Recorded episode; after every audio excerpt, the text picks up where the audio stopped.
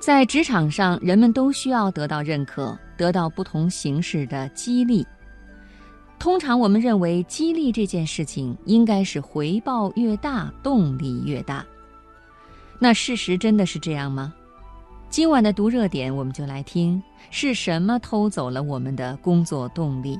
作者游石游，选自《南方人物周刊》。心理学家丹·埃瑞里讲过一个故事。有一次，他应以色列英特尔工厂之邀去做一个实验，看看怎样的激励最能增加工人的工作效率。那儿是做四休三，工作时长为十二个小时。休息之后，怎样才能让人迅速恢复工作状态呢？管理者觉得当然是发现金了，于是工厂定下惯例，在四天班里的第一天。给工人提供一次现金激励，假如这一天能够达到预期的生产目标，每个人就能够拿到大概二十五美元的额外奖金。艾瑞丽要研究这笔奖金是否起到了作用，顺便测试两种其他的激励方式。一百五十六个工人被随机分为四组，第一组是现金激励组，保留此前的激励方式。第二组为披萨激励组，艾瑞里让工厂给这一天达到目标的工人家里送上一份味美料足的全家份披萨，价值跟现金相仿，但能够让工人当天晚上享受到美味与家人的夸赞。不过考虑再三，工厂改为送一份可以随时兑现的披萨代金券。第三组为语言赞扬组，直属上司给达到目标的工人发短信：“亲爱的某某某，感谢你昨天的勤勉和工作成果，我非常认可。”第四组则是对照组，没有现金，没有披萨，没有短信，什么也没有。结果在有奖励发放的第一天。披萨组提升效率百分之六点七，位居第一；语言组提升百分之六点六，可谓会而不费；现金组提升百分之四点九，对照组排在最后。问题出在接下来的三天，从第二天开始，现金组的表现就出现断崖式急跌，足足比对照组差了百分之十三点二。第三、第四两天的工作状态略有回升，但是整个周期下来，平均工作效率下降了百分之六点五。披萨组的表现类似现金组，整个周期的平均工作效率下降了百分之二点一。相比较来说，总体表现最好的反而是语言表扬组。在第二天和第三天里表现持续优于对照组，只是在第四天的时候表现下跌。其次是没有收到任何激励的对照组，第三名是披萨组，最差的竟然是一开始就给钱的现金激励组。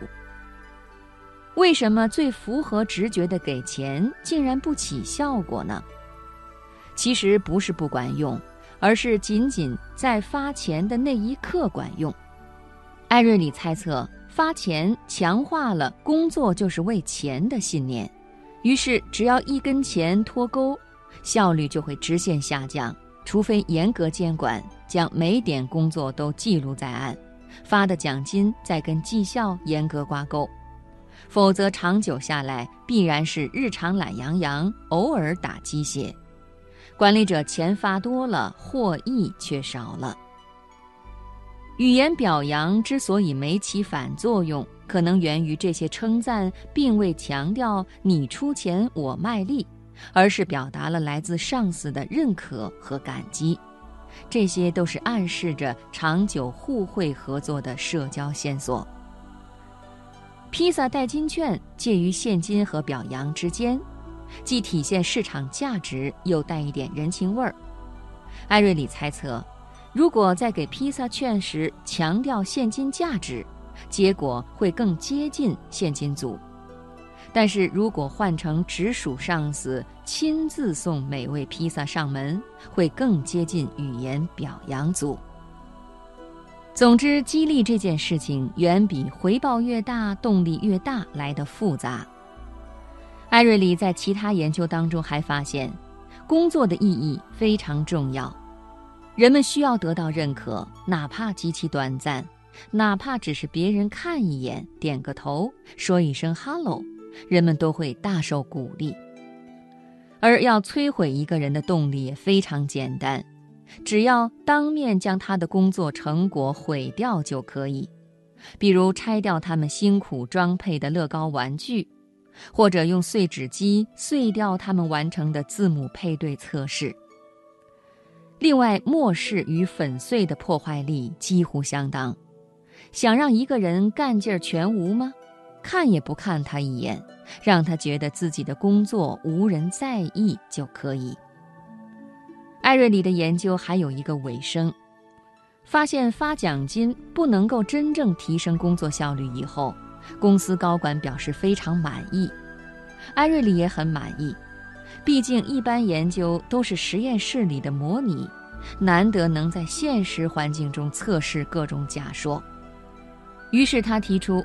不如我们再接再厉往下做，看看这个结论在高管里是不是也适用。高管们立刻说：“谢谢，不用了，实验就做到这里吧，我们再联络。”下面我再为朋友们提供自我激励的几个科学小贴士。第一，当你觉得工作无聊、缺乏动力的时候，最有效的办法就是改变看待自己工作的方式。找出工作的意义所在，或许你让世界变得干净了一点，或许你让公司内部沟通更顺畅了一些，或许你让人们的心情愉悦了一点。第二，尝试用不同的新方法、新工具来完成工作，即使工作内容一成不变，也制造一点新鲜感。第三。不要忘记，我们预测工作满意度的本领很差。研究显示，当我们预先计划做某件事情的时候，我们会更多的考虑外在激励因素，能获得多少金钱、荣誉、地位和他人的赞赏等等。但是真正执行的时候，真正决定我们能否坚持高水准表现的，是我们当时的体验以及能够从中找到多少乐趣。所以，绝不要低估了兴趣和意义对工作的影响程度。